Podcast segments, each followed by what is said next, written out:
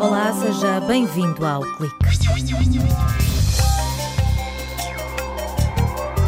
Cientistas da Universidade de Aveiro isolaram a partir de lamas radioativas uma bactéria que produz um composto com atividade antibacteriana. Este microorganismo foi encontrado em Viseu, numa antiga mina de urânio.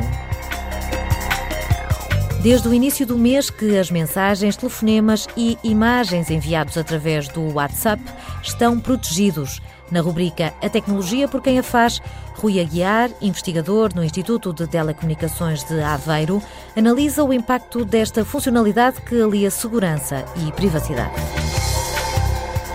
para orientar os utilizadores do MEO, que tem à disposição um catálogo com mais de 20 mil conteúdos.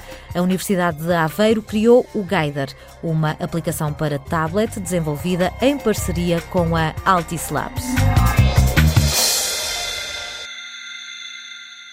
Foi numa mina de urânio desativada, em Viseu, que uma equipa de investigadores da Universidade de Aveiro descobriu uma bactéria promissora. Sónia Mendo, coordenadora do Laboratório de Biotecnologia Molecular, revela que os biólogos isolaram micro-organismos presentes em lamas radioativas na expectativa de ver se algum era capaz de inibir o crescimento de outras bactérias. O nosso objetivo são antibacterianos, portanto, temos no laboratório uma bateria de micro-organismos de relevância clínica na contaminação de alimentos, nas aquaculturas, na veterinária, etc. E o que fazemos é quando encontramos uma bactéria que tem um potencial para produzir um composto que inibe o crescimento de duas indicadoras, usamos sempre uma bactéria de gram positivo e uma de gram negativo, e a partir daí ficamos com uma ideia se o composto é ou não interessante, se vale a pena também estarmos a investir mais naquele estudo. Em laboratório, analisaram o genoma de uma bactéria, a NL19, e descobriram que é capaz de produzir vários compostos. Um dos aspectos que a torna tão especial é o facto de inibir a atividade das bactérias de gram negativo. São daquelas bactérias que, em ambiente hospitalar, por exemplo, são bastante patogénicas e é uma preocupação porque não existem muitos fármacos para combater bactérias resistentes de gram negativo. Por exemplo, se pensarmos na Escherichia coli, na salmonella, algumas dessas bactérias que causam aquelas infecções com diarreias, vômito, são de gram negativo e tem uma particularidade, como tem uma membrana externa, nem todos os compostos conseguem atravessar essa membrana externa, portanto, nem todos são eficazes. E elas foram desenvolvendo resistências a um conjunto enorme de fármacos ao longo destes anos. Os cientistas querem agora conhecer melhor estes compostos que a bactéria produz para terem um retrato mais fiel da sua atividade. O nosso objetivo é que eles possam vir a ser utilizados na medicina ou na veterinária ou na indústria alimentar como preservantes alimentares para inibirem o crescimento de outros micro-organismos. O nosso objetivo é, obviamente, antibacterianos, mas todas as outras atividades também vão ser exploradas, não só na indústria bactérias que, que tenham interesse naquelas áreas que eu referi, mas eventualmente outro tipo de bioatividades tipo antitumorais, antifúngicos, anticancerígenos, antivíricos. Sónia Mendo sublinha que, em laboratório, estas bactérias não revelam tudo o que são capazes de fazer. No ambiente, elas têm que se defender de tudo o que ali está à volta, portanto, elas devem produzir N compostos. Só que quando nós pegamos nelas e as trazemos para o laboratório, conseguimos encontrar uma atividade, por exemplo. Portanto, elas têm potencial para produzir muita coisa.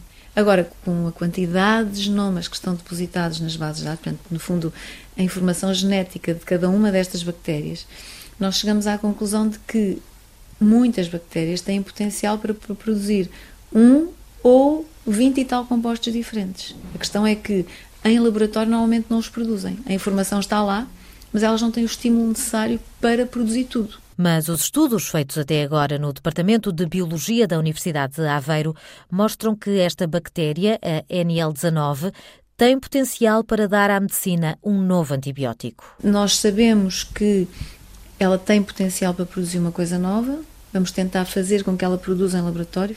Nós, com base no cluster biosintético, conseguimos ver que são antibióticos, antipéptidos, que eu ainda não sei se é este que tem atividade, mas pronto, são antipéptidos eh, que produzem péptidos novos, que não estão descritos.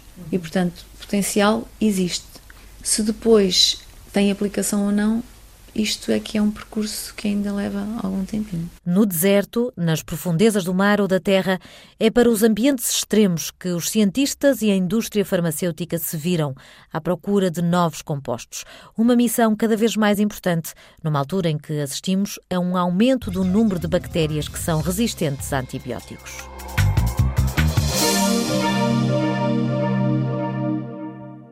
Por uma questão de segurança e de privacidade, o WhatsApp decidiu encriptar todas as mensagens, telefonemas, imagens e vídeos.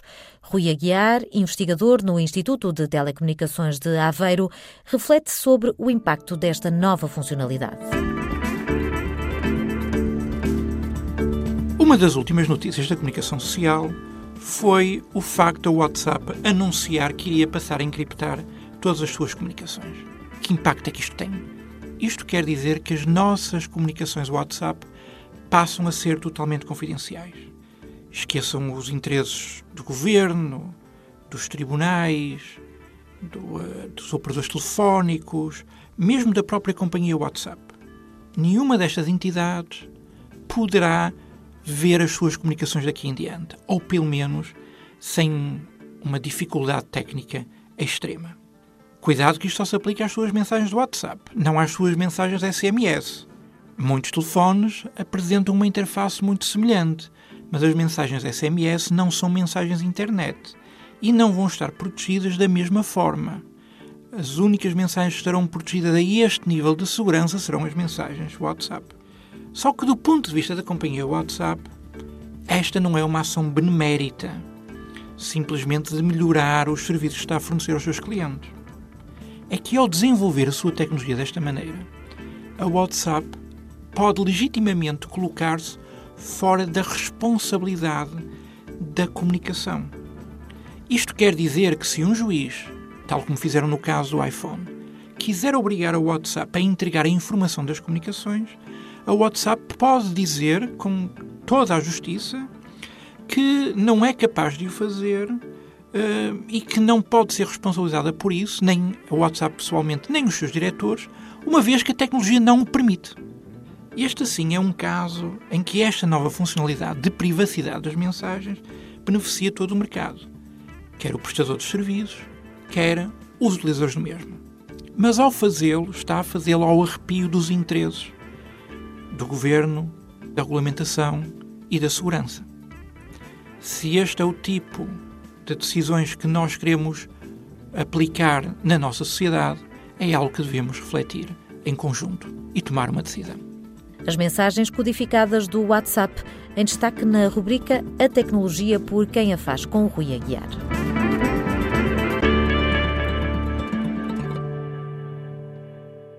Sentar no sofá, decidir que programa ver pode ser uma tarefa ingrata, corre o risco de gastar todo o tempo disponível apenas a fazer zapping. Com base num questionário a mais de 500 utilizadores, a Universidade de Aveiro foi à procura dos critérios que orientam as nossas escolhas quando vemos televisão.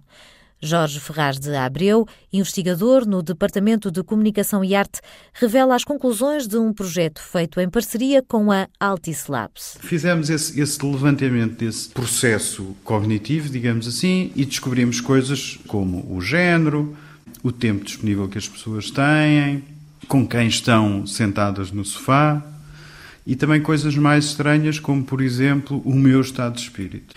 Bem, pegámos nesses dados e fizemos uma aplicação para televisão interativa denominada TV Discover and Enjoy, que mapeava esses conceitos em filtros e as pessoas com meia dúzia de cliques conseguiam rapidamente encontrar o programa mais adequado para um contexto em que estavam. Os investigadores da Universidade de Aveiro criaram também uma aplicação para iPad. O Guider funciona como uma espécie de GPS que orienta os utilizadores pelos 20 mil conteúdos disponíveis no MEO e que apoia a escolha de quem está em frente ao televisor como explica Erlander Jorge, responsável pela área de televisão móvel na Altis Labs. De um universo de milhares de conteúdos, de, de, de videoclube, a televisão dos últimos sete dias, mesmo os, os programas que estão a dar agora, eu facilmente, segundo uma seleção mental de uma série de critérios, que eu, por exemplo, eu tenho X horas de ver televisão, sinto-me bem disposto, quero ver uma comédia, portanto eu faço uma série de escolhas, certo? Aplico essas escolhas na aplicação e ela dá-me logo um conjunto de conteúdos que eu posso ver. E eu depois de tomar a minha escolha, eu faço o, o, aquilo que nós chamamos o Play To e, e esse conteúdo é reproduzido automaticamente na televisão. O tablet funciona como um segundo ecrã, onde o utilizador tem acesso a um gráfico. Jorge Ferraz de Abreu adianta que são sugeridos programas em função do tempo que tem disponível e do rating do IMDB, uma base de dados americana com opiniões de especialistas em televisão e cinema. Aqui no eixo vertical temos em primeiro lugar a duração do programa. Portanto, isto é algo que pode ser ajustado em função do tempo livre que as pessoas têm. No outro eixo, no eixo horizontal, eu tenho também a possibilidade de ajustar o rating neste caso baseado na informação que o IMDB atribui a cada um destes conteúdos. Mas depois há um conjunto subsequente de filtros que eu posso ajustar, começando pela grande categoria, se eu estou interessado em filmes, em documentários, etc., o género televisivo. E depois tenho outro filtro interessante que é dizer, eu só quero ver conteúdos lineares, os tais conteúdos em direto que estão a dar agora, ou quero ver conteúdos do catálogo de vídeo on demand e também das gravações automáticas dos últimos sete dias. Neste gráfico aparecem vários círculos, uns maiores, outros mais pequenos, em função da popularidade do programa ou filme e com diferentes cores para identificar o tipo de conteúdo, se é comédia ou documentário, por exemplo. Caso nenhuma sugestão o convença, basta abanar o tablet para aparecerem novas recomendações mas o utilizador também pode dar a opinião. Depois da pessoa ver o conteúdo que, que escolheu, o utilizador vai, perto do fim, receber uma notificação a pedir para fazer uma avaliação do conteúdo. E nesse momento nós podemos também partilhar nas redes sociais o conteúdo que vimos. Okay? Portanto, para além de darmos a nossa avaliação pessoal, que é partilhada nas redes sociais, também podemos pôr uma breve descrição. Eu vi este filme e foi fantástico. Ou, pelo contrário, este filme não foi grande coisa. O protótipo do Guider está pronto, mas não é certo que possa chegar aos utilizadores. Ainda assim, Pedro Almeida, investigador no Departamento de Comunicação e Arte, sublinha o contributo da academia no desenvolvimento de soluções inovadoras. Os resultados deste tipo de projetos, por serem projetos de inovação, não têm necessariamente que ser traduzidos de forma direta em produtos que são efetivamente traduções eh, diretas dos protótipos.